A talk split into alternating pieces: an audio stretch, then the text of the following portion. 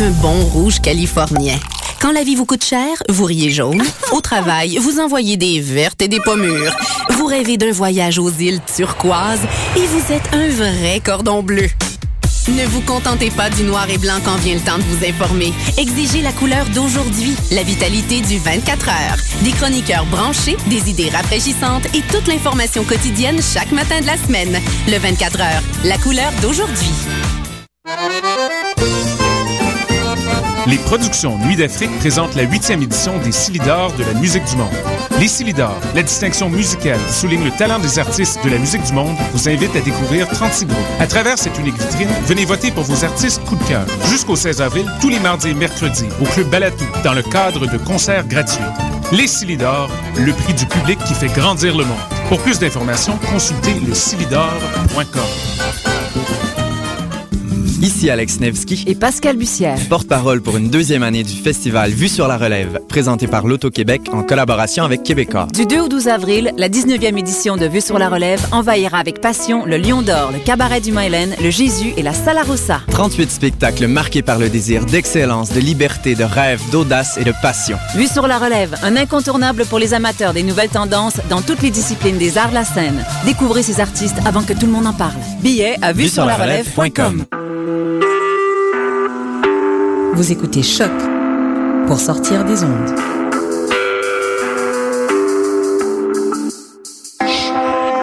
Podcast, musique, découverte. Sur choc.ca.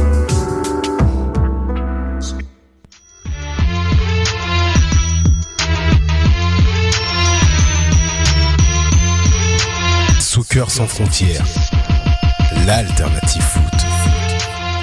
Bienvenue, bienvenue à Soccer sans frontières, l'alternative foot sur les ondes de Choc FM, votre rendez-vous bi-hebdomadaire sur tout ce qui fait euh, tourner notre planète football de Montréal jusqu'à sans frontières avec vous à l'animation euh, Sydney Faux, votre animateur euh, tout sourire.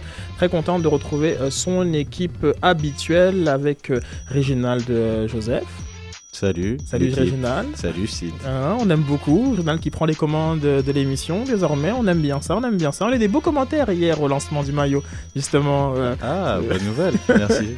J'aurai l'occasion un peu de, re- de revenir. Cette émission sera quand même consacrée au foot international, puisque de- demain on aura une émission euh, plus consacrée voilà, au foot local avec Olivier Brett et Frédéric Lord, euh, émission spéciale le jeudi, donc on en reparlera. Bonjour, bonjour à Mehdi, Mehdi Saher, euh, spécialiste du football africain, comment ça va? Salut Sid, très heureux d'être avec vous pour cette 99e émission. Eh ouais, ça s'approche, ça s'approche, et trois chiffres, et trois chiffres. Je dis bonjour euh, à Julien depuis Paris, comment ça va Julien? Ouais, toujours très bien, content de vous retrouver. Et, comme l'a dit Mehdi, une 99e, euh, avec plaisir, quoi. La classe. Merci beaucoup, Julien, Julien, rédacteur afrocanlife.com, euh, qui est en charge de toute la section sport, euh, il fait du très très bon boulot, donc allez le lire. Euh, Et on reçoit aussi euh, Raphaël Laroxir, un habitué euh, de l'émission, pense sa troisième présence à l'émission. Raphaël, euh, bonjour. Bonjour, ça fait toujours plaisir. Raphaël qui change euh, d'étiquette à chaque fois qu'il vient. euh, Incroyable. Hein Multitask. Eh ouais. Donc en fait, à chaque fois qu'il a- qu'il est sur un, un nouveau projet, nous on l'invite à l'émission. Euh, Raph qui va être euh, présent pour euh, nous parler d'une très belle compétition qui s'en vient au Canada et spécialement euh, à Montréal, euh, la Coupe du Monde féminine euh, U20 si je me Ouais, m'abuse, dont on reviendra sur euh, le tirage au sort euh, et, plus, et plus encore. Donc euh, voilà, voilà, ça fait le tour euh, des studios. On passe le bonjour à Sofiane qui euh, nous rejoindra par la pensée, euh, peut-être, à un moment donné. Et, euh, et puis voilà. Il, est- il a perdu les, les faveurs du coach, j'ai l'impression, Sophie. souvent, souvent sur le banc de touche au coup d'envoi. Non, non. Ah, je sais pas, ça, dis Euh, rien. Non, hein, non, mais- bon. tu constates quoi. Ouais, non, voilà, je sais pas, il est pas là au coup d'envoi. Ça fait plusieurs fois. Peut-être qu'à l'entraînement, euh, ça se passe pas bien. Tel l'impact de Montréal, il a dégorgolé dans les Power Rankings. Exactement. Donc euh, voilà, vous pouvez toujours nous rejoindre euh, sur euh, Twitter, comme vous le faites d'habitude. Mentionner soccer sans F ou euh, utiliser l'hashtag débat SSF. Vous pouvez aussi euh, communiquer sur Facebook, envoyez-nous des messages et ben, je tâcherai autant que possible de euh, vous inclure dans l'émission, comme ça allait à l'habitude. nos, nos éditeurs le savent. Et puis je salue tous les auditeurs d'ailleurs, hein, comme ceux qui nous écoutent en partant au boulot, en revenant du boulot, au boulot, dans le métro, etc., etc. Bon, merci à tous, merci pour votre soutien à l'émission. Et puis voilà, donc maintenant, euh, l'arbitre me regarde, me fait signe de remettre mon maillot dans, dans mon short et euh, laisser la place à Reg. Soccer sans frontières, l'alternative foot. Donc, euh, très belle compétition. On va commencer avec euh, donc le, tournoi à la Coupe du Monde féminine U20 qui va se dérouler donc au Canada. Donc, euh, très belle compétition. le tirage auquel justement Raphaël a assisté. Donc, tu pourras peut-être nous donner un peu ton aperçu, comment ça t'est passé, l'ambiance Ouais, ben, c'est un événement, en partant, c'est un événement FIFA, donc c'est toujours la classe là, quand tu arrives à l'événement. ça se déroulait à l'hôtel Le Windsor, euh, Bel endroit. Ouais, assez, assez, bien, assez bien avec les, les, la, bouffe gratuite et tout. Ouais, toujours bien. Euh, le tirage en tant que tel, bah, c'est comme euh, ce que tu regardes quand tu regardes un tirage de la Coupe du Monde ou n'importe quel tirage. Est-ce qu'on a eu droit à une espèce de, de dame comme au tirage de la Coupe du Monde qui, qui était là souvent et qui dansait ou pas, en bikini ou quoi que ce soit, mais il y avait des chanteuses et tout, tout le kit. Là, mais le tirage en tant que tel dure trois minutes, on s'entend, comme à chaque fois. Une fois que tout le reste, c'est du remplissage, on a eu droit à Jacques Demers qui fait son apparition, qui parle de... le sénateur! l'importance c'est de participer, euh, le développement des joueurs et tout. Bon, un très, très beau discours. Euh, c'est ça. Est-ce que les représentants de toutes les équipes étaient là? Euh, Il y avait, si je me trompe pas, il y avait des représentants de chaque équipe pour donner des entrevues après. Euh, ce qu'il faut, faut comprendre de cet événement-là, c'est surtout un événement qui est, qui est en place pour préparer 2015, donc la Coupe du Monde senior féminine de 2015, qui est aussi au Canada. c'est aussi un événement qui est important pour, pour que le Canada fasse bien devant la FIFA. Il n'y aura pas, il y aura pas. On s'entend que les, les, les, stades seront pas pleins pour la Coupe du Monde U20 féminine. Mais l'important, c'est de bien paraître. Parce que, bon, notre bon maire Coder qui veut 2026, euh, là, qui, a, des rêves de grandeur, euh, si on veut réussir à atteindre ces rêves-là un jour, il faut réussir à impressionner la FIFA quand ils viennent à Montréal, quand ils viennent au Canada. Donc, l'important, c'est que tout se passe bien du côté logistique, du côté médiatique, du côté euh, organisation. Si tout va bien, c'est positif. C'est vraiment ça l'objectif de cette Coupe du Monde-là sur le point de vue euh, organisationnel. Pour le reste, les joueurs, euh, le Canada commence son tournoi contre le Ghana. Ouais, ben, si tu pouvais un peu nous rappeler donc euh, les, groupes en, en les, groupes qui sont en présence, mais je sais pas si tu les as. Oui, je les ai devant moi. Alors dans le groupe A, le Canada fera face au Ghana, à la Finlande et à la Corée du Nord. le groupe B, déjà considéré comme le groupe de la mort avec beaucoup de grosses cylindrées, le Brésil, mhm. les États-Unis, l'Allemagne et la Chine. Euh, d'ailleurs, un des matchs de ce groupe aura lieu euh, à Montréal, un très beau euh, Brésil-Allemagne qui aura lieu ici le 12 août. Le, groupe C, on y voit l'Angleterre, la Corée du Sud, le Mexique et le Nigeria. Et le groupe D qui se tient à Montréal avec la Nouvelle-Zélande, le Paraguay, la France et le Costa Rica. Ouais, donc c'est des groupes euh, intéressants. Encore là, c'est du soccer U20. Donc c'est toujours difficile de prédire qui sont les, gros, les grosses pointures dans ces tournois-là. Euh, on peut se fier un peu euh, au, soccer féminin senior aussi pour ça. Comme, comme on l'a dit, le groupe B, c'est le groupe de la mort avec l'Allemagne, les États-Unis, la Chine, le Brésil. Le hic pour le Canada, c'est que même s'ils passent les, à la phase de quart de finale, on affronte automatiquement une de ces équipes-là, peu importe où on finit dans notre groupe. Donc, ça va être très, très difficile. Je crois que les attentes sont, sont à peu près d'atteindre les quarts de finale et ensuite, c'est du bonus. Et par rapport, euh, par rapport au niveau de jeu, parce qu'on c'est la dernière Coupe du Monde ben, des seniors qui avait lieu en Allemagne, donc c'était quand même un, très très haut niveau. Il y avait, il y a quand même des, des, bonnes joueuses qui jouent. En plus, mhm. pour rappeler à nos auditeurs, il y a quand même un championnat, euh, donc euh, je veux dire, il y a une, Ligue des champions féminine, ça s'est quand même développé. Il y a des équipes qui ont un peu plus de moyens, comme Lyon par mhm. exemple, qui est une puissance. À quoi s'attendre par rapport au U20 en termes de, niveau de jeu? Ben, ce qui est intéressant avec la compétition U20, c'est qu'il y a beaucoup d'équipes, euh, il y a beaucoup de sélections qui vont avoir des joueuses qui jouent avec les équipes seniors également. Euh, si, par exemple je prends le Canada, il va avoir probablement Kadisha Buchanan, qui est une joueuse qui maintenant euh, s'est établie déjà dans l'équipe senior en défense centrale. Elle a, je pense, 19 ans. Elle va faire partie de cette compétition-là, mais elle a déjà, je crois, une douzaine de, de, débuts, si on peut dire, avec l'équipe senior. Donc, il y a des joueuses d'expérience qui vont revenir à cette compétition U20. C'est la même chose pour les États-Unis, pour l'Allemagne, pour d'autres sélections. Donc, le niveau de jeu peut être assez élevé. Euh, là, ça dépend évidemment de la chimie qu'on peut trouver parce que des équipes U20, on s'entend que le coach fait affaire à un nouveau groupe de joueurs à chaque trois ans, à chaque deux ans. Ça change assez rapidement.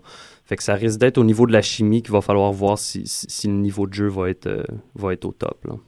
Et puis, ouais, vas-y. Sinon, moi, je voudrais juste donner un petit, une petite précision sur l'équipe de France euh, spécifiquement. C'est celle que je connais un petit peu. Mhm. C'est on parle de chimie. Le coach est, resté avec l'équipe depuis qu'ils sont en U15. Et juste pour rappeler, ils ont gagné la Coupe du Monde du 17, la, la même équipe. Puis ensuite, sont allés gagner l'Euro U19 et il joue à Montréal. Donc c'est très ça va être très intéressant de voir euh, cette équipe de France qui a une très bonne chimie et qui joue ces trois matchs euh, ici à Montréal. C'est intéressant que tu parles de l'équipe de France justement parce que c'est eux, euh, si je me trompe pas, ils ont remporté la, les qualifs européennes pour arriver au Canada devant l'Allemagne, devant l'Angleterre, devant d'autres équipes quand même assez fortes. La France a remporté cette qualif là. Donc la France, comme tu le dis, ça va ils vont arriver au Canada avec un certain avantage. Leur groupe est pas si euh, fort que ça. Si, je me, me fie à ce que, ce que tu me montres, c'est Nouvelle-Zélande, Paraguay, Costa Rica. La France devrait sortir premier de, de ce groupe-là. Et ensuite, ils affrontent un groupe qui est encore faible. Le groupe C n'est pas fort non plus. Donc la France peut se rendre jusqu'en demi-finale, voire finale si tout va bien. Tout s'est un peu concentré sur le groupe B. Mhm. Et euh, en termes de logistique, euh, on sait comme à juste titre, tu as précisé, Denis Coderre veut faire ça comme d'un événement, comme une plateforme pour qu'on puisse voir Montréal comme un potentiel euh, endroit pour une Coupe du Monde. C'est vrai que c'est, c'est des rêves de grandeur, comme tu dis. Est-ce qu'il y a des objectifs en termes de logistique, les, les stades? Est-ce que c'est obligé que ça soit au stade Saputo ou je dis ça comme ça? Est-ce que par exemple, vu qu'on n'attend peut-être pas autant d'affluence, un stade comme à Claude Robillard peut être un des stades mhm. pour accueillir les matchs ou comment ça bah, Aux dernières nouvelles, les matchs se font au stade olympique, même si c'est extrêmement grand. Ça va être trop grand pour la compétition U20. On, s'entend que ça va faire écho quand ils vont. Ça va se faire écho. les appels de balles, on va les entendre. Mais euh, non, c'est ça. Ça va se faire au stade olympique pour ce qui est du, euh, pour ce qui est de de Montréal. Euh, les autres stades, je suis pas trop certain de tous les, tous les endroits, mais à Montréal, c'est le stade olympique, donc c'est pas nécessaire d'avoir mettons un gazon euh, on peut on peut jouer sur un gazon artificiel c'est pas les règles sont plus euh, flexibles disons pour le, soccer féminin c'est certain que si tu attires une coupe du monde euh, masculine ici et que tu as, les grosses équipes les, grosses équipes européennes il n'y a pas beaucoup de joueurs qui vont vouloir jouer sur du gazon synthétique là. donc il va mm. falloir s'adapter si on vise vraiment 2026 mais pour l'instant ça va se jouer au stade olympique le Canada 2015 également OK. Et euh, tu voulais dire quelque chose, Mehdi? Non, ça va. J'avais une petite euh, statistique justement parce que la compétition était déjà là en 2002 et euh, la finale, il y avait 47 784 supporters qui avaient hmm. assisté. À, la finale. Donc, donc voilà, une de, Elle était où, pardon la, la, plus forte affluence. Je vais te trouver la, ville dans laquelle était la, finale, mais c'était la, la, plus, la plus forte affluence en tout cas qu'il y a jamais eu dans la compétition. Ben, ben, c'est toujours important pour le. C'est le fun pour le développement aussi, dans le sens que tu as une équipe. Euh, disons que tu es coach d'une équipe U12, euh, je sais pas, quelque part à Montréal. Tu amènes tes joueuses voir, voir ah l'équipe canadienne U20. Ça leur donne des idées. Qu'est-ce qu'on peut faire si on si on se force vraiment à 12 ans. C'est, fait qu'il va y avoir beaucoup de jeunes équipes aussi qui vont venir voir les matchs. Donc, je crois qu'on va vendre beaucoup de billets de cette façon-là. Un peu comme l'Impact faisait dans le passé quand il était en ASL. C'était beaucoup des équipes locales qui venaient voir l'Impact jouer. Ça va être le même principe, je pense. Il y a aussi, il faut rappeler que le stade Saputo se situe à, à 30 mètres du stade olympique mhm. et que y a, ça se passe en été, qu'il y a plusieurs matchs de l'Impact qui vont avoir lieu. Euh, ça m'étonnerait pas que la fédération canadienne fasse, euh, fasse de la publicité pendant les matchs de l'Impact pour aller chercher un public amateur de soccer qui vont, qui vont probablement, au vu des prix qui vont être très bas pour la Coupe du Monde du vin, euh, se dire pourquoi pas aller voir un match au Stade olympique. C'est possible parce que juste avant ça, on va voir le championnat canadien qui est organisé par l'Association canadienne de soccer. Donc peut-être qu'ils vont profiter de ces, cette vision-là, de cette visibilité-là au Stade Saputo, comme tu le dis, pour... ouais, ce serait intéressant de voir. Et les joueuses du Canada, c'est des. En ce moment, est-ce que c'est des joueuses qui sont universitaires? Est-ce qu'elles sont au niveau triple A? Est-ce que c'est j'ai parlé à avec peu près? Ouais, j'ai parlé avec l'entraîneur euh, Andrew Olivieri, puis il dit que ça va être vraiment un mélange. Il va faire, comme il dit, il y a des joueuses qui font partie de l'équipe senior qui vont descendre avec le groupe U20. Il y a des joueurs dans cette euh, tranche d'âge-là, de 18-20 ans, qui vont également jouer. Et il va faire appel aussi à peut-être deux, trois espoirs de 15-16 ans du groupe U17 Mhm. euh, pour venir euh, avec l'équipe. Donc, ça risque d'être un mélange. C'est pour ça que je parlais un peu de chimie tantôt. C'est ça qui va être à voir si ça va marcher. Là. Justement, comme tu mentionnais, le, le coach avait une, une citation euh, de sa part. Il disait que si on s'en sort de ce groupe, on pourra affronter l'Allemagne ou les États-Unis en quart de finale. Ce sont de très bonnes équipes et ce ne sera pas évident. Mhm. Mais cette équipe du Canada a les moyens de réaliser ses ambitions. Donc euh, peut-être que lui se voit déjà soulever la coupe. euh. Mais ça, comme objectif, ils ont quoi, euh, cette équipe du Canada? Ben, les quarts de finale, c'est quelque chose euh, qui va être satisfaisant, si je peux dire. C'est certain que si on a plus que ça, il, il avait l'air pas nécessairement ambitieux, mais euh, il avait l'air d'y croire, de se permettre de rêver. C'est ça qu'il disait. Nous, on peut se permettre de rêver. Si, si- une compétition U20, c'est pas aussi stable qu'une Coupe du Monde masculine euh, senior. Là. C'est pas toujours les mêmes équipes qui dominent. Des surprises, ça arrive plus souvent. Euh, donc, on ne sait pas ce qui peut arriver dans une compétition U20. J'ai une petite stat intéressante. Euh, Il y a une seule nation qui a réussi à remporter la Coupe du Monde féminine U20 à domicile. C'est l'Allemagne en 2010. Et le Canada est le seul autre pays à avoir atteint la finale de l'épreuve devant son public, en 2002 justement. Ok. C'est ces petits stats qui peuvent peut-être donner de l'espoir. Non, non, c'est sûr. Moi, j'ai encore une autre citation euh, qui était toujours liée au tirage au sort. C'est celle du, euh, du coach euh, américain, j'aimais bien, Michel French, comment euh, elle, elle- elle parlait euh, de- de- du sérieux. Donc, euh, on a beaucoup de respect pour les autres équipes du groupe. On sait que nos adversaires seront au point techniquement et tactiquement. Ils seront sans doute parfaitement organisés et déterminés à ne rien lâcher. Avant d'arriver au Canada, en août, on fera en sorte que les joueuses aient toutes les informations nécessaires pour aborder la compétition avec confiance. Donc comme ça blague pas. hein. On n'est pas numéro un mondial pour rien. Ah, on sait, le- les États-Unis, c'est toujours, euh, toujours cette culture de la gang, euh, peu importe le sport. Mais, euh, mais je trouve ça intéressant. En tout cas, j'espère vraiment qu'ils vont quand même essayer de faire une certaine publicité parce que je pense justement ce genre d'événement, ça peut être justement une bonne plateforme pour éventuellement en avoir d'autres. Et euh, de savoir justement que la Coupe du Monde euh, U20 qu'on avait eu en 2007, 2007 moi, ça avait été un succès, Ça si je avait me marché, trompe pas. ouais. Ça avait quand même bien été.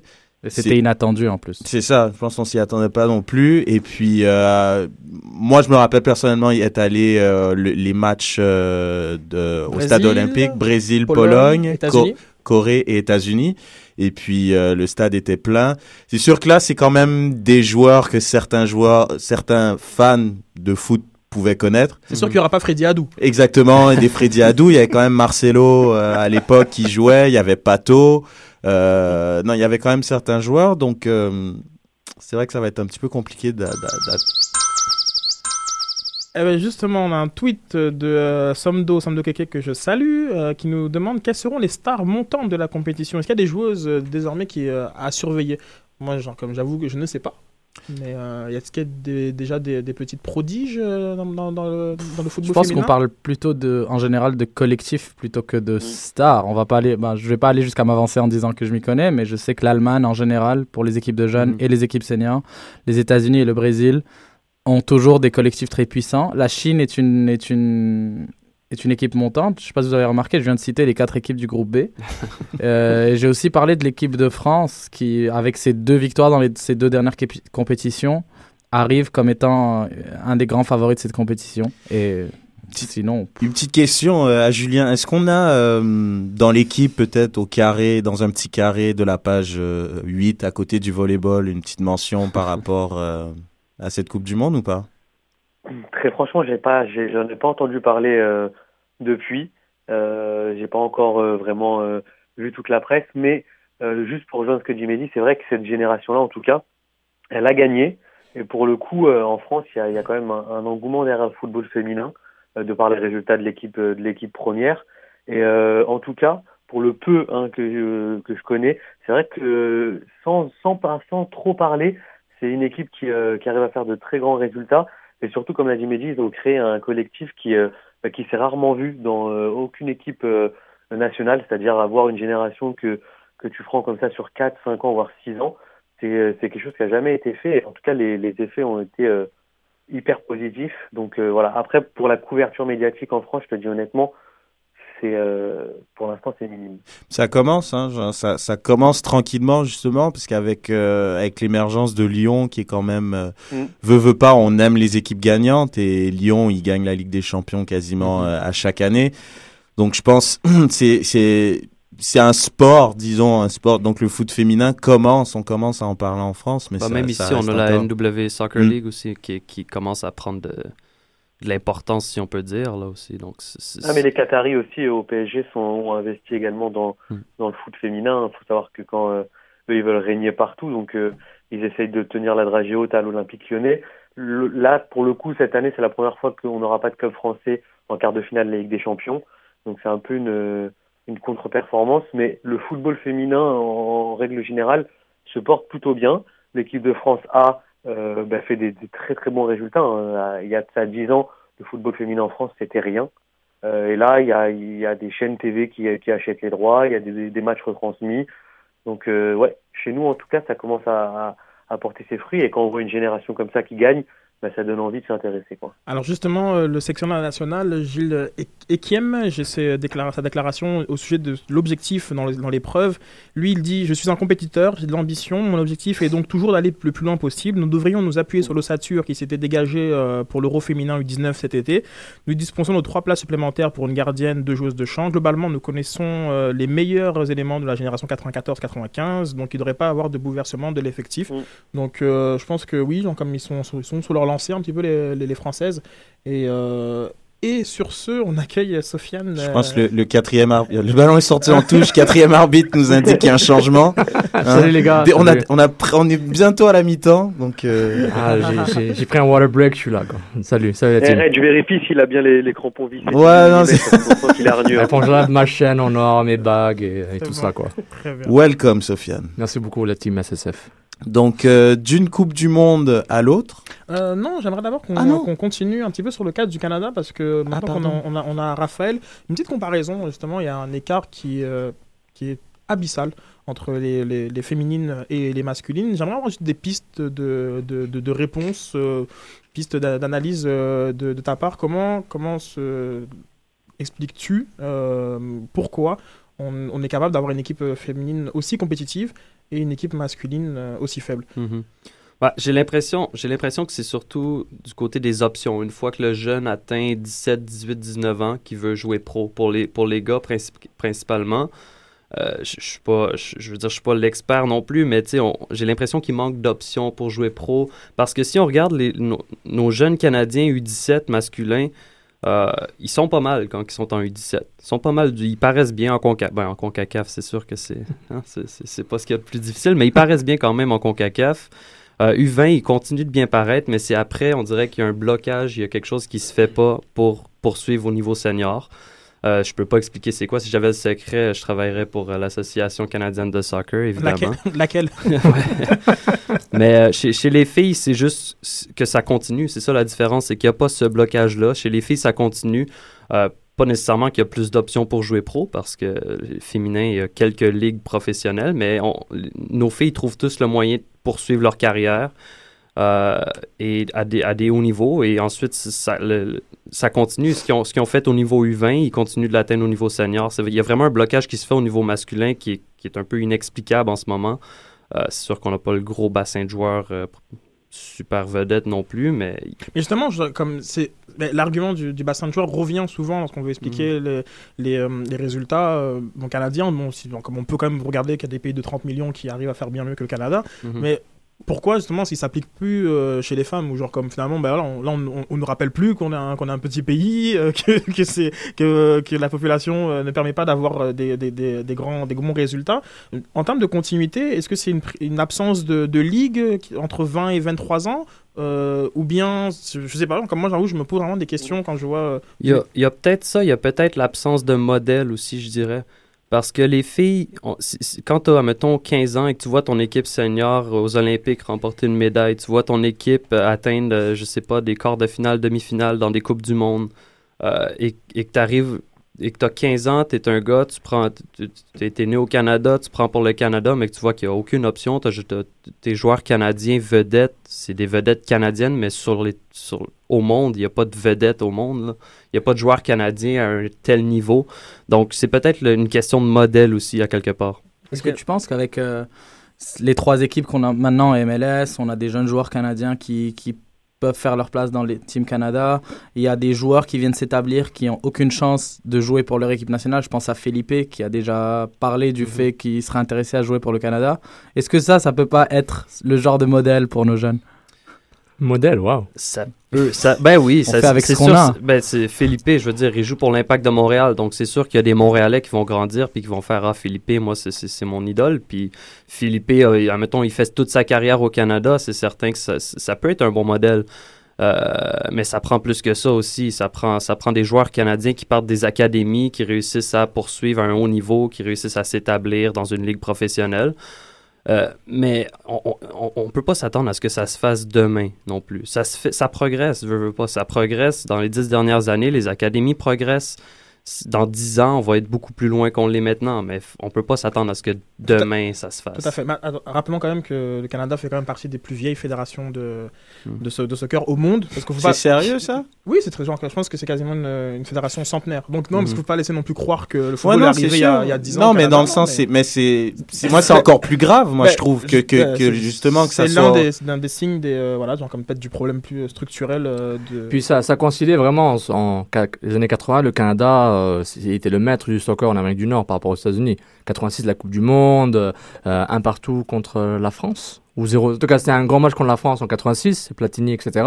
Donc, et les États-Unis, depuis 94, ont juste, euh, ils ont juste dit au Canada, bah, merci, au revoir. Puis, c'est à partir de ce moment-là que vraiment, bah, le, Canada, au niveau du soccer masculin, le féminin n'existait même pas à ce moment-là, à ce niveau-là, est devenu un peu euh, pas irrelevant comme on dit en anglais. Il, bah alors à ce moment-là, on peut dire que l'argent à avoir là-dedans. Ah oui, clairement. Question d'investissement C'est ça, parce que quand on pense aux États-Unis, moi je sais qu'à partir du moment où ils ont fait justement la Coupe du Monde, euh, ils ont organisé la Coupe du Monde masculine, ils ont organisé la Coupe du Monde féminine aussi, et à partir du moment qu'ils ont organisé la Coupe du Monde féminine, j'ai un cousin aux États-Unis, il me racontait qu'il construisait des terrains de foot, mais tout le temps, partout, partout, partout, pour euh, des, des, des, des, cabinets d'avocats qui, qui jouent que le mercredi, ils avaient un terrain de foot par exemple, des trucs comme ça. Donc vraiment le foot a pris une ampleur et ils ont mis l'argent pour avoir des infrastructures dans ce sport-là, ce que le Canada n'a pas fait. Et je te rejoins avec ça et j'ajoute la culture d'excellence athlétique aux États-Unis est tellement dans ma phase que pour moi c'est un standard de, sport amateur et professionnel. On le voit dans les Jeux Olympiques euh, d'été notamment. Et le Canada ne, ne, ne, me donne pas cette impression en dehors du hockey. Et même le hockey a des problèmes de développement, des problèmes d'aréna de, qui sont pas assez à jour, etc. Pour vraiment mettre l'argent et avoir des sortes de programmes d'excellence. On, fait la promotion des, euh, des, skieurs et des patineurs en vitesse récemment pour les, les performances qu'ils font, ce qui mettent l'argent, ils ont décidé de mettre l'argent, mais euh, dans les années 80, le Canada, dans les sports d'hiver, c'était catastrophique, c'est surtout à mhm. Calgary en 88. Donc ça revient à l'argent. L'argent est une grosse partie. Mhm. Puis éventuellement, maintenant, maintenant c'est en 2014, la, la canadienne n'a pas de problème d'argent tant que ça. Maintenant, c'est un problème de développement, un problème de filtrer. Euh, ils ont un problème de, il y a trop de fédérations provinciales, ce qui est normal, mais l'association canadienne, avec son nouveau plan stratégique, veut avoir plus de pouvoir sur ces fédérations, leur, leur, donner des mandats. On va faire ça comme ça. C'est ça le programme technique. Vous suivez, la, vous suivez de la même façon. Mais même les directeurs techniques, c'était une vraie blague au Canada. Je veux dire, il n'y avait aucun plan de jeu, il n'y avait aucun plan de match, il n'y avait aucun objectif à court, moyen ou long terme. Ça, et ça se faisait pas au niveau des jeunes aussi, des, des, des U12, U18 jusqu'à jusqu'à l'équipe senior. Donc mhm. ça se voyait. Puis maintenant, tu fais quoi? Est-ce que tu, euh, tu peux pas seulement développer les jeunes et oublier les seniors? Ou euh, ramener les meilleurs seniors et oublier les jeunes? Il faut que tu fasses un peu des deux. Euh, même Klinsmann avec les États-Unis, il va chercher des américano-allemands comme Julius Green, comme le gars d'Arsenal Gideon Zelalem.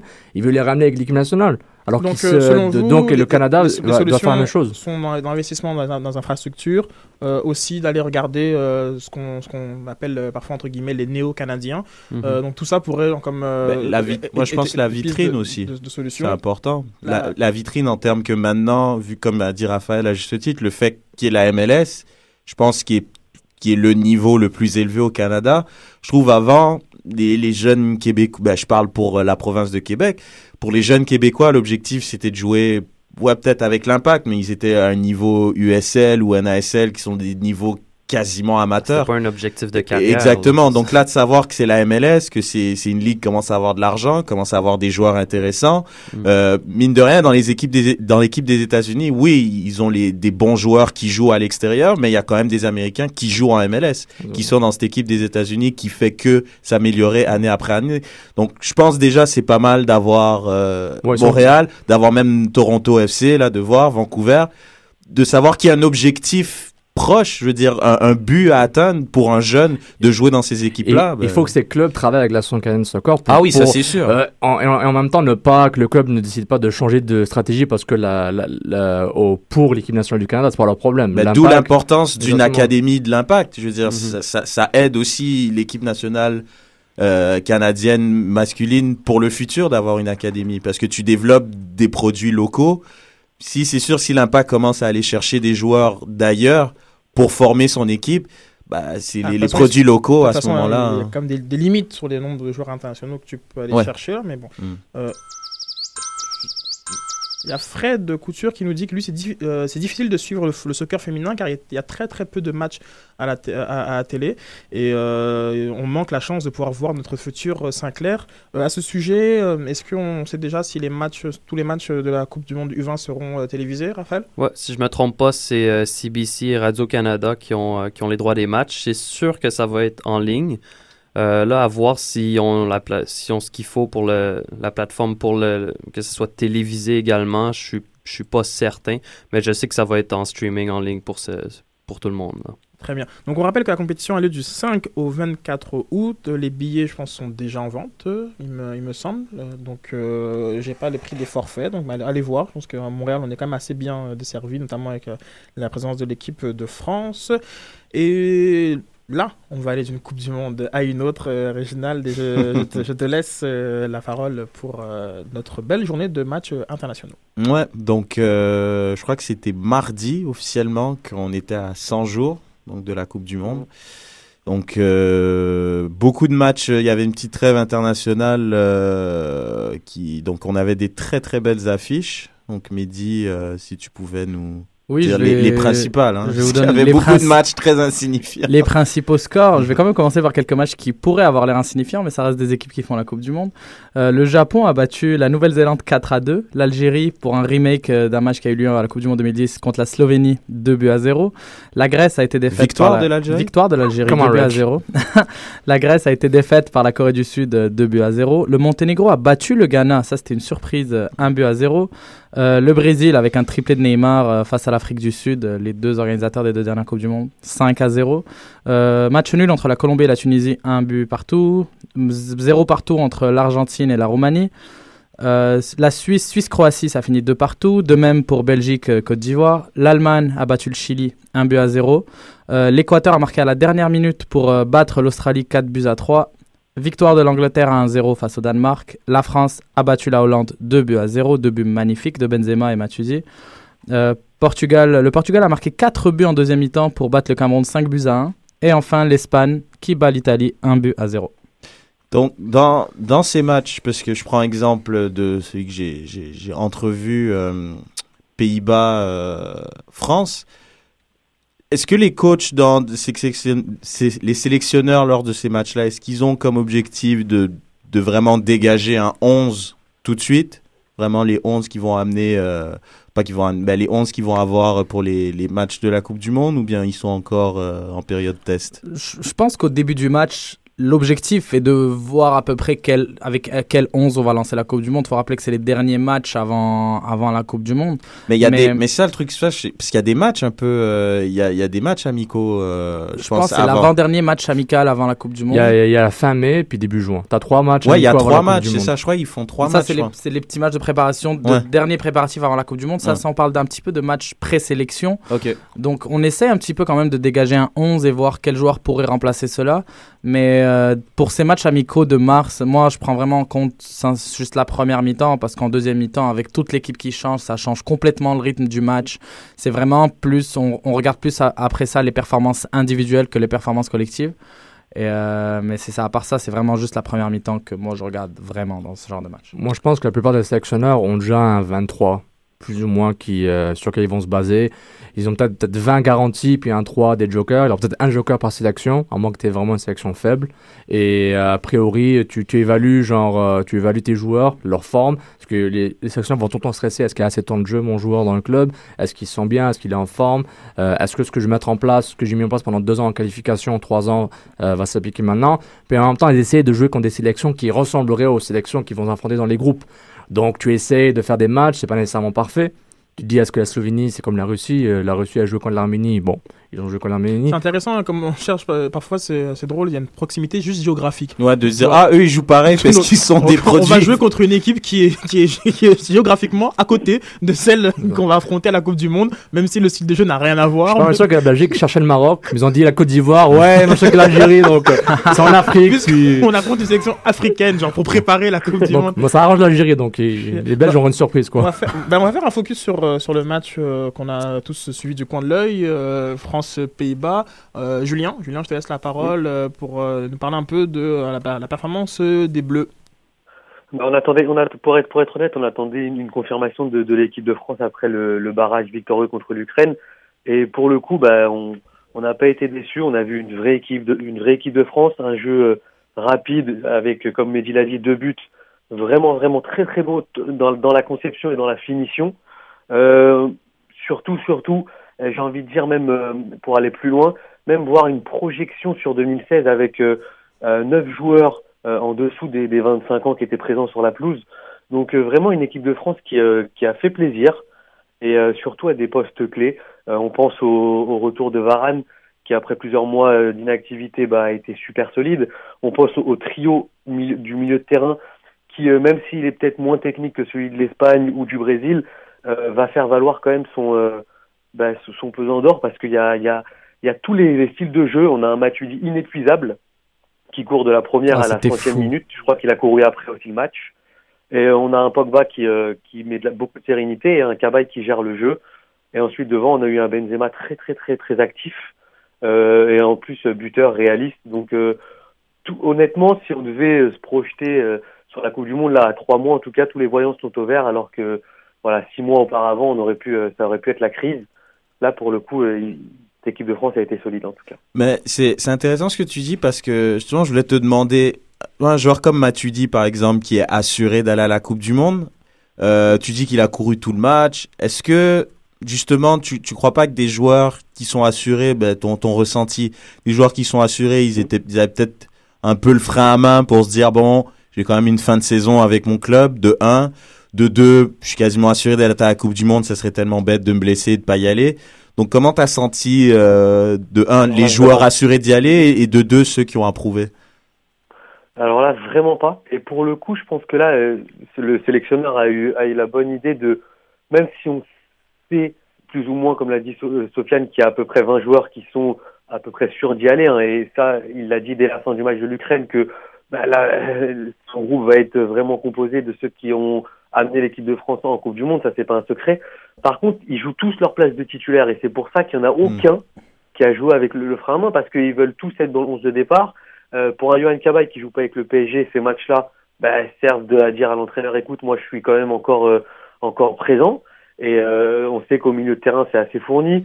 Le, seul le seul qui euh, qui est sûr d'avoir sa place, c'est Franck Ribéry parce que Franck Ribéry a, a un temps d'avance sur tout le monde et, et il a prouvé sur un an au Bayern et, en équipe de France qu'il était vraiment au-dessus. Euh, normalement, Benzema euh, devrait garder sa place, mais on a vu que lui-même était, euh, était à même d'aller sur le banc. Donc vraiment, j'ai senti personne avec le frein main parce que tout le monde joue sa place de, dans le titulaire au-delà d'être dans les 23. Quoi. Je pense que malgré le fait qu'il y ait juste Ribéry qui soit devant, il y a aussi Benzema qui fait une magnifique saison T'en as parlé rapidement, tu dis qu'il est sorti, mais Benzema fait une magnifique saison avec le Real Madrid.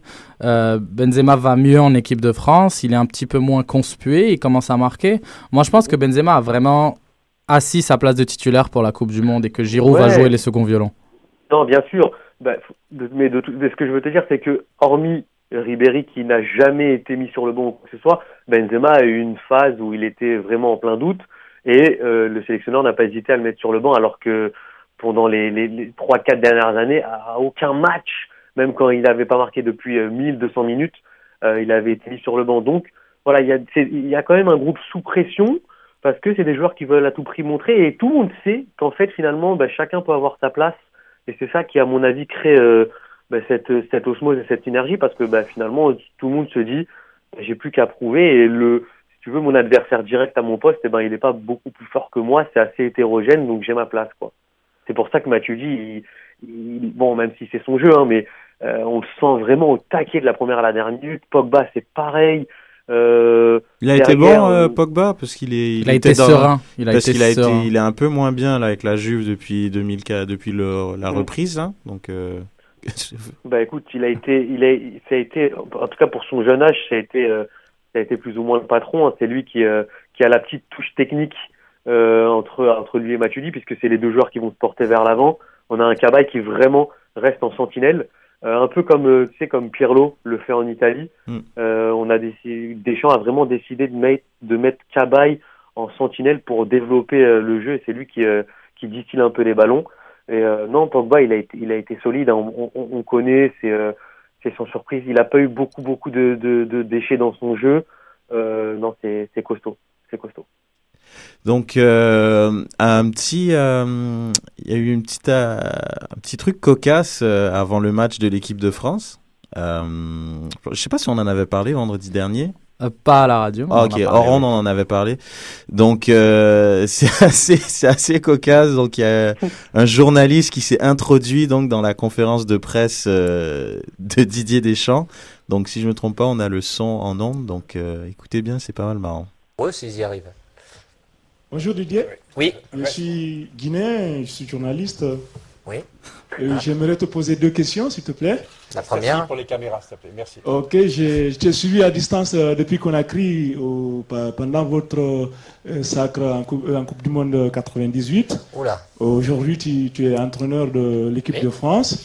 Et tout récemment, au mois de septembre, je crois, courant septembre, en tout cas l'année dernière, il y avait eu des incartades par rapport à certains joueurs de l'équipe de France. Est-ce que ces, ces, problèmes persistent aujourd'hui? Euh, Je vais citer par exemple le cas euh, du jeune qui est euh, en Angleterre, là, il m'échappe. Qui Joey Barton? Non, c'est pas ça.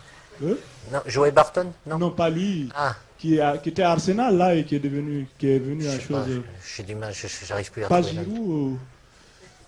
le joueur d'origine maghrébine là. Hein? Samir Nasri. Euh, plus euh, certain. Ensuite, ma deuxième question, c'est est-ce que tu rêves, après avoir eu la Coupe du Monde en 98 euh, et deux fois la Coupe d'Europe, est-ce que tu rêves d'avoir ces, ces, mêmes titres en tant qu'entraîneur? Merci. Waouh. Je savais pas que c'était possible. Donc il s'est introduit dans la conférence de presse et ça a été euh, assez cocasse comme situation.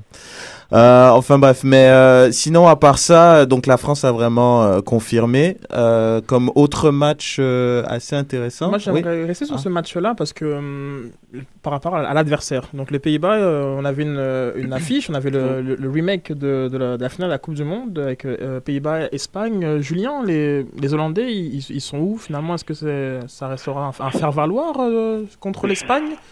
ben, Vraiment, c'est une énigme parce que c'est une équipe très très jeune. Euh, il y avait honnêtement, mais, euh, sur le terrain, il y avait très peu de joueurs que je connaissais, hormis Trotman, euh, Van Persie. sinon, c'est vraiment des nouveaux joueurs. Alors, je ne sais pas où en est cette sélection. Faut dire que Robben était également sur sur le banc, donc c'est quand même un, un, atout offensif indéniable. Mais honnêtement, j'ai j'ai pas vu grand chose de cette équipe. Il y a un grand sélectionneur, donc je pense que c'est ça ça va jouer. Mais là, honnêtement, en tant que expert du, du, football ou en tout cas passionné, je sais pas quoi dire de cette équipe hollandaise qui est, bon, on sait qu'elle va être présente, mais dans un groupe difficile avec l'Espagne et, surtout le Chili qui peut venir jouer les, troubles faites, j'ai envie de dire attention euh, que ce soit pas euh, le premier grand favori à, à passer à la trappe euh, dès, dès, les poules, quoi. Très dommage. Bah, il était vraiment, déjà, il était en tête. Je crois que Van Gaal justement avait dit qui ce match-là gagne ou perd, il voulait vraiment quand même encore faire des tests. Et euh, c'est quand même une équipe qui, qui a voulu faire un renouveau en enlevant quand même beaucoup de cadres, mais en gardant quand même euh, les, les, les, les, joueurs quand même assez dominants comme Van Persie et, euh, et Schneider. Mais, mais en fait, il, a, il y a vraiment un mix dans cette sélection. Tu as un mix de jeunes et de, et de joueurs un peu plus âgés. Et les jeunes sont en défense, comme tu peux voir, et les, les, les joueurs offensifs hein. sont vraiment plus, plus, plus, euh, plus âgés. Mais euh, moi, au contraire, je trouve c'est bien puisqu'il a vraiment fait un, un renouveau. C'est une équipe à chaque fois, on attend beaucoup, beaucoup d'elle. Elle a très souvent déçu. ouais. Et Mais puis. Dans une année Coupe du Monde, Reg, est-ce que c'est pas. Ah, mais ça fait un moment, hein, Sachant, tu- que, sachant que toujours le point faible de la Hollande, ça a toujours été sa base défensive. Ouais, non, On c'est sûr, mais, attaque, c'est que- mais justement, moi, je trouve, ce qui est bien, c'est qu'il a vraiment enlevé tous ces joueurs qui, qui étaient vieux et qui étaient juste pas performants, les Etinga et Matty Jens Mhm. et tout ça en défense. Et, et justement, ils ont fait comme d'habitude un parcours sans faute en, en qualif. Donc, ça fait quand même un moment que cette équipe, elle est, elle est ensemble. Avec, euh, ils ont des joueurs cadres qui sont dominants dans leur club. Mais après, il y a quand même les, les jeunes, justement, qui, qui vont constituer cette base défensive pour amener euh, cette équipe quand même assez loin. Mais moi, je pense aussi, à- je suis d'accord avec toi qu'elle est dans un groupe quand même très difficile, le, ça, en Chi- fait. le Chili qui va être euh, qui va être dangereuse et puis avec l'Espagne, donc c'est c'est vrai que c'est pas gagné. Sachant que le premier match, c'est quand même Pays-Bas-Espagne. Donc, Mm. euh, ça va quand même décider du, du, de, tu sais, de la suite de la compétition. Si tu prends une raclée contre l'Espagne, psychologiquement, c'est compliqué. En plus, si tu as une équipe très jeune, c'est une, une pression supplémentaire. Donc, vraiment, c'est- moi, je suis un, je suis un fan hein, du football hollandais football total. Mais là, d'une part, je les ai pas reconnus du tout sur ce match-là. Est-ce qu'ils prenaient le match trop à la légère ou est-ce que c'était pour eux vraiment une répétition générale euh, du c'est pas grave euh, mais j'ai j'ai pas senti une équipe de Hollande super sereine ce soir quoi. Euh, on avait une question de Axel Mézu euh, sur notre Facebook qui, qui nous posait la question que signifie la victoire de l'équipe de France euh, contre les Pays-Bas? Mais moi en fait je vais prendre à l'inverse que ce que, ce que signifie la défaite de- de- des Pays-Bas contre l'équipe de France? Peut-être que à la suite de la- de l'argumentation de, Reg, ben, pas grand chose, ou bien non, ça peut être un peu plus profond, je sais pas. Petit tour de table, dites-nous. Moi, je pense pas qu'ils vont paniquer. ils, ils ont un cycle de 10-12 ans. Ils ont raté la Coupe du Monde en 2002, qualification très difficile contre le Portugal à ce moment-là. Ils sont en Coupe du Monde, le groupe est difficile, mais là, ils se préparent. Puis c'est une équipe organisée, c'est une, une sélection très organisée quand même. Oui, il a, il a un vrai un débalancement entre les jeunes et les vieux. Il n'a pas une transition euh, Bah, parfaite. même, On se a- rappelle à l'Euro, c'était une catastrophe l'Euro. Ils ont pas eu tous les trois matchs, euh, l'Euro 2012. Et justement, moi je pense que c'est une transition, mais ils vont venir solides en Coupe du Monde. Je suis confiant qu'il a cette qualité pour, pour qu'ils fassent trembler l'Espagne euh, au premier match. Faut quand même rappeler que la Hollande euh, perd son premier match en plus d'un an. Donc, ils n'ont pas perdu depuis euh, août 2012, je crois, contre Ouais. la Belgique. Et je veux dire, il faut pas tout baser sur ce match-là. C'est une équipe qui, d'accord, s'est fait un peu, s'est fait bouger par l'équipe de France, mais l'équipe de France est dans une bonne, est dans une bonne dynamique. Euh, moi, je m'inquiète pas tellement pour la Hollande et je pense qu'ils vont quand même réussir à passer leur premier tour, même s'ils peuvent avoir quelques difficultés. Moi, je suis tout à fait d'accord avec Mehdi. Moi, je pense que c'est vraiment, euh, c'est quand même une équipe qui a des joueurs euh, très, très, très, très dominants dans leur équipe. Et, et au contraire, tu vois, je pense, comme, comme tu dis, la France était dans une bonne dynamique. Puis je pense que la France, justement, était dans l'optique de confirmer ce qu'ils ont fait en qualif. Donc, ils sont quand même allés avec une équipe solide. Euh, le même 11 plus ou moins, peut-être à Griezmann près, un ou deux joueurs près. Euh, le même 11 qu'ils mettent depuis longtemps, contrairement à, à la Hollande qui était plus en mode test. Donc euh, moi j'ai pas, ils avaient pas les mêmes objectifs au début du match. Donc moi je pense pas que la Hollande, euh, ils sont, sont, ils doivent pas vraiment être inquiets, sachant que leurs joueurs en plus, euh, ils ont le melon, ils sont, sont confiants de leur niveau. M'inquiète pas. Ouais, mais. Est-ce qu'il y a qu'il y d'autres matchs qui ont retenu votre attention? Algérie-Slovénie. ah, c'était nice. Non, ce qui Non, était mais marrant, le- c'est que le coup d'envoi, il y avait Pelé qui a donné le coup d'envoi pour le match. Donc, euh, hein, c'est pas mal, hein, vous êtes étonné. Dans, genre, dans tous les matchs, lui, il a choisi ce match-là pour donner le coup d'envoi. Pelé, il, il a vraiment dit que l'Algérie est un pays de football. L'Algérie va bien faire au mais, mais Brésil. Pelé, c'est un Algérien, non? Pas Au fond, oui. Par, par- par sa, par- par sa mère, il me semble. D'autres les stars du football mondial. Donc ça, c'était une, une- il était là pour, pour un truc marketing, je pense, avec une radio, avec un. Le match était un où? sponsor à, à Blida. Ok. À Chakar, le stade, le stade où l'équipe d'Algérie va tout le temps jouer leur, match à la maison. Et puis c'était un bon eux, match. Ils étaient, co- eux, ils étaient plus euh, justement en mode plus préparatif essai ou ils étaient vraiment en mode Non, plus équipe type? c'était équipe type, 11 titulaires. Il manquait Fegouli qui restait en Espagne pour euh, faire une chirurgie euh, dentaire. Puis c'est vraiment euh, l'équipe type, plus ou moins peut-être deux joueurs qui testaient, mais vraiment dans sa tête il y a déjà les 23. Il y a peut-être deux gars qui cherchent. Il a, il a eu le, le début de Ben Taleb de Tottenham qui a fait un super match. Donc euh, voilà, il a, il a taclé, il a passé puis il a fait un dribble. Donc il est algérien maintenant, donc euh, bienvenue en Algérie. Il a dribblé dans la surface de réparation. Donc, il est baptisé maintenant à 100%. donc, voilà, c'était un, bon match. Un plaisir de, de voir l'équipe d'Algérie jouer. Puis, voilà quoi. J'espère qu'ils vont prouver, prouver les, ceux qui sont très négatifs envers eux en Coupe du Monde. Mais c'est encore loin. Vas-y, Raph. Moi, je mettrais mon chapeau CONCACAF encore une fois. États-Unis-Ukraine. L'Ukraine qui bat les États-Unis 2-0. Euh, les États-Unis avaient quelques joueurs quand même. C'était pas, c'était pas seulement des essais, mais il y avait quelques joueurs réguliers. On parle de Dempsey, euh, Altidore, euh, Howard dans les buts, Jeff Cameron en défense. Il y avait des joueurs quand même qui vont être probablement dans le 11 partant à la Coupe du Monde. Mais elle était très européenne l'équipe. Ouais. américaine justement par, respect pour le début de saison. Mm Klinsmann avait avait un, enfin un 23 en fait, un groupe très très européen, mhm. à l'exception de Dempsey qui était, je pense, euh, encore en transit. Ouais, bah, lui, euh. bah, lui il, jouait, à Fulham, donc, euh, on peut dire qu'il était européen. Attends, mais il jouait à Fulham côté chez Mike, parce que là, je sais pas ce qu'il faisait à Fulham. Gars. Et Bradley peut-être qui était le, qui était, qui est, est-ce qu'il était? Euh, me semble que non. Non. Non, bah, ok, ça. Donc, euh, vraiment, il y a que des, quasiment que des Européens euh, dans le groupe de Klinsmann. Donc, ça prouve à quel point la, la force de la MLS. ah ouais. commence à avoir du poids euh, sur l'échiquier mondial. Ah ouais, mais sans les gens de la MLS, qu'est-ce que tu veux faire? C'est pas pareil. Puis la vague de panique dans les médias sociaux des journalistes américains, ils ont perdu 2-0, parce que l'Ukraine, c'est une sélection qui n'existe pas, qui sait rien faire, et puis les États-Unis, c'est les meilleurs du monde, comme d'habitude. Bah, c'est qu'ils ont des grandes ambitions, encore une fois, mais ça va être vivre à la hauteur de ces ambitions-là. Il faut accepter la défaite aussi. tu n'auras pas tout le temps des matchs euh, magiques en Coupe du Monde qui vont te sauver la, qualification au, au prochain mm. tour. C'est important d'apprendre à perdre. Puis Klinsmann, il est là pour nous apprendre à gagner. Mais il faut que sérieusement qu'ils qu calment un peu leur nerf par rapport à paniquer à chaque fois. On regarde, le match comme il est. Je pense qu'ils se sont dit, euh, l'Ukraine non plus, ils sont pas dans une situation assez favorable pour jouer au foot en ce moment. Donc ils se sont dit peut-être que voilà. Mais euh, moi, j'aimerais quand même m'arrêter sur le match Espagne-Italie parce que il y a Diego Costa, donc qui est euh, brésilien d'origine, donc euh, et qui s'est naturalisé pour jouer avec l'Espagne.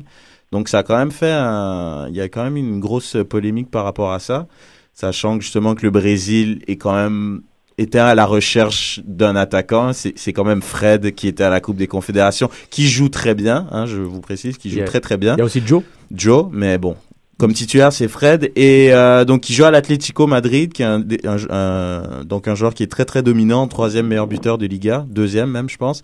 Donc, euh, je voulais savoir qu'est-ce que vous en pensez euh, que la Coupe du Monde est quand même au Brésil. Est-ce qu'il va se faire lyncher? Est-ce que est-ce qu'il va y aller ou? Déjà le Brésil, on va pas savoir il est qui déjà quoi. Non, non, Avant la controverse au Brésil, je pense pas qu'il savait qui. Non, il était peut-être pas connu, mais bon, je sais pas ce que vous en pensez, Julien? Non, mais c'est marrant, c'est marrant que t'en parles parce que j'ai lu là dans, dans les médias que euh, il y avait, euh, enfin, que dans sa, il y avait des, euh, eu un, kidnapping dans sa famille.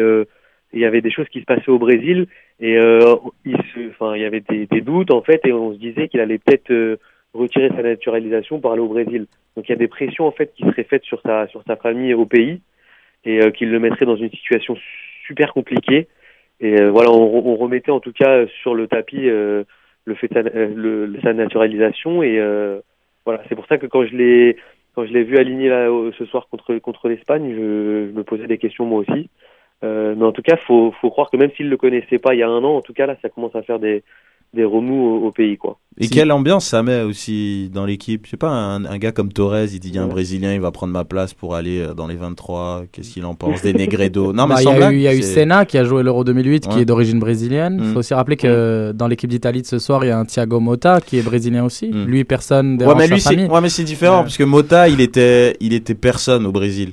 C'est un gars, il est arrivé en Italie. Mais Diego Costa, Diego Costa un, peu plus, ouais, mais un peu plus, bah. un peu plus. Genre, je veux dire, c'est pour ça que je pense qu'on en parle un peu moins de, de Thiago Motta, qui est devenu vraiment quelqu'un de dominant en Italie. Je, pensais juste que Diego Costa est meilleur. C'est le chaînon manquant, quoi. C'est le chaînon manquant en attaque euh, au Brésil, donc. Euh, ça, euh, ça, ça, ferait de, du Brésil un, rouleau compresseur encore plus fort, quoi. C'est tout.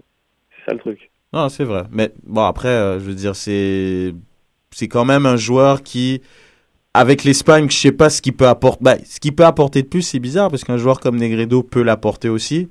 Donc, mm. de peut-être créer une polémique même au sein de ta propre équipe en prenant un joueur, je veux dire, d'une autre nationalité. Je sais pas si ça peut créer, euh, en tout cas. De toute façon. Après, je suis peut-être un peu vicieux, mais euh, je sais qu'il y a des sélectionneurs, je sais que même en France ils l'ont fait.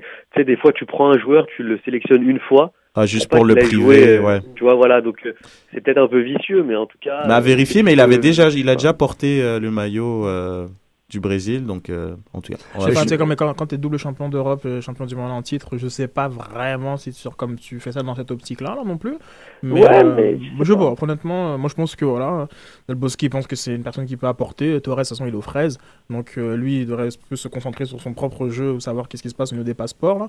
Mais je sais pas, honnêtement. il faut qu'il y ait un joueur qui soit vraiment connu et bon, et pour que ça devienne quelque chose de controversé à un tel niveau. Mais pas nécessairement. À, à Maurice, ça a été une histoire aussi pareille. Genre, mm c'est toujours des histoires qui voilà qui intéressent les gens. Euh, euh, Higuain, genre c'était une histoire entre la France et l'Argentine. C'est du papier qui C'est une histoire entre Domenech et genre l'Argentine. Exactement, mais, mais, les, médias en font ce qu'ils veulent, mais si un joueur a un certain statut, genre si Ronaldinho n'avait joué pour aucune des sélections, puis il joue au Barça pendant 5 ans, il est espagnol, Attention, ça va jamais arriver, il va te sélectionner rapidement. Il y a, je pense, un Éthiopien ou un Guinéen comme qui euh, qu'on demande euh, à être naturalisé euh, américain. Il y a même une pétition qui est montée jusqu'à Barack Obama. Je vais trouver le nom pour, pour demain, peut-être. Le, gars d'Arsenal. Je pense le gars d'Arsenal, peut-être. Ouais, bah, il est allemand, il va jouer pour l'Allemagne, il est allemand éthiopien. Bah, comme, mais, genre, comme, je pense qu'il a aussi des ascendances américaines, et genre comme il essaye de l'avoir. Donc je veux dire, ces histoires de joueurs qui, qui peuvent jouer pour plusieurs sélections limite, quel que soit leur niveau, bah, ça reste toujours des histoires. Moi, je peux te dire que, comme euh, Paul-Georges Tepp, euh, il y a une délégation qui était partie le voir euh,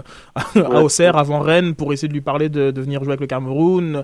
Bref, genre comme, Ils sont prêts à délivrer des passeports plus rapidement pour leur permettre de jouer à la Coupe du Monde. C'est la même chose, qu'on a demandé à Barack Obama. Donc, quel que soit le pays, tant qu'on peut genre, comme trouver des joueurs qui, ne, qui, qui aident, je pense qu'il y a, mm. voilà, quoi, genre, il, y a, un intérêt. Ça relève de l'image du pays. toutes les sections africaines, beaucoup se sont basées sur ça pour du moins, l'Algérie, là, vraiment, c'est basé seulement sur ça. Puis euh, d'autres sélections ont suivi après, quoi. Par rapport à. Ils ont abusé un peu de la règle, mais ils ont aussi créé la règle en même temps, quoi. Euh, d'abord avec les U21, la règle du U21, puis après la règle de n'importe quelle sélection des jeunes. Euh, tant que t'es pas senior, tu peux venir avec, avec la section de tes, de, de tes parents d'origine, d'origine de tes parents. Très bien, très bien. Donc, je rappelais, demain, on a une émission spéciale avec euh, Frédéric Lord et Olivier Brett pour parler du lancement euh, de la saison. On parle aussi, genre, comme du maillot qui s'est lancé hier. Tout seul. Il vole. Il vole. 3D. Euh, et puis, donc, voilà, une très très belle émission à partir de 21h jeudi. Donc, voilà, rejoignez-nous. De toute façon, elle sera en podcast sur iTunes, Stitcher, SoundCloud, etc. etc. donc, on m'a, on m'a fait comprendre hier qu'il faut que j'arrête de charrier Original sur son nombre de followers. Donc euh, voilà, je ne dirai rien. A une crowd qui le suit, Red. Il y a deux gars qui t'ont dit Red, ils sont avec toi. Sérieux? Ouais. Ah, c'est des gars bien. merci, merci Raph. Euh, tu reviens quand tu veux euh, pour parler Team Canada ou autre. On te, on te veut en saison pour analyser les, ce qui se passe sur le terrain avec l'impact de Montréal. Et merci, merci à tous pour votre présence, Mehdi, Red, Julien, Sofiane. Merci à vous. Bonne émission pour la centième, les gars. Merci. Merci à tous. merci, merci. Bye. Ciao.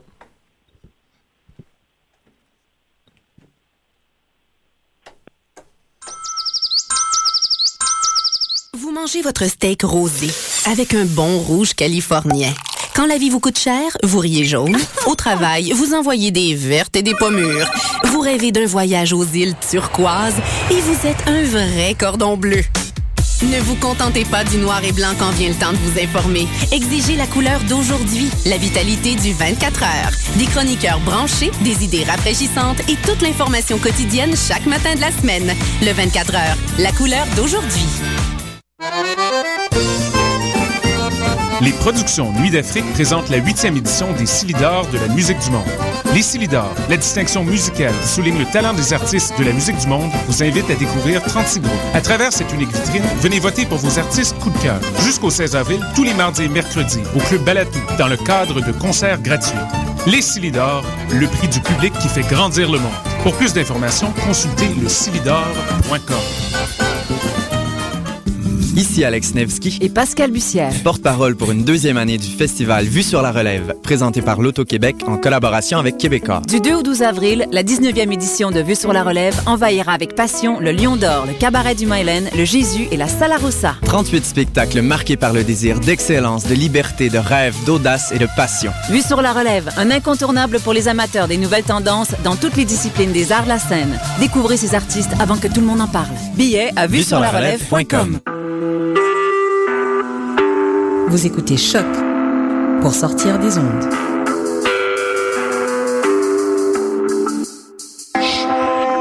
Podcast, musique, découverte. Sur choc.ca.